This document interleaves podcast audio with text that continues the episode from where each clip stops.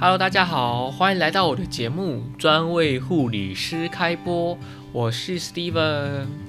今天我在 ET 新闻云上面啊，看到有一个报道，他是这样写：外送员蹲地找掩护，为什么呢？因为外送员他需要吃饭，有时候他在帮我们送午餐、晚餐啊，他要需他也需要自己解决这方面的问题，但是他没办法到像现在便利商店或是餐厅坐着吃，所以他只能随便找个地方，然后蹲下来吃。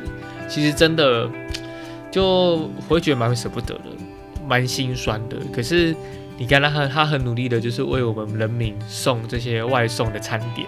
之前有个报道，就是有一个善心人士订很多饮料，然后请外送员送到医院，替医护人员解粮。我觉得这对我我来说，其实他们都很辛苦。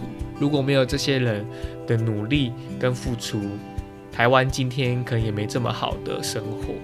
所以我还想蛮感谢有这群人存在。那之后啊，我自己也会举办一个 Uber E 一个月的全职活动，因为我觉得每个 Uber E 都有他辛苦的一面。可是虽然我们嘴巴说辛苦，但是真的能知道吗？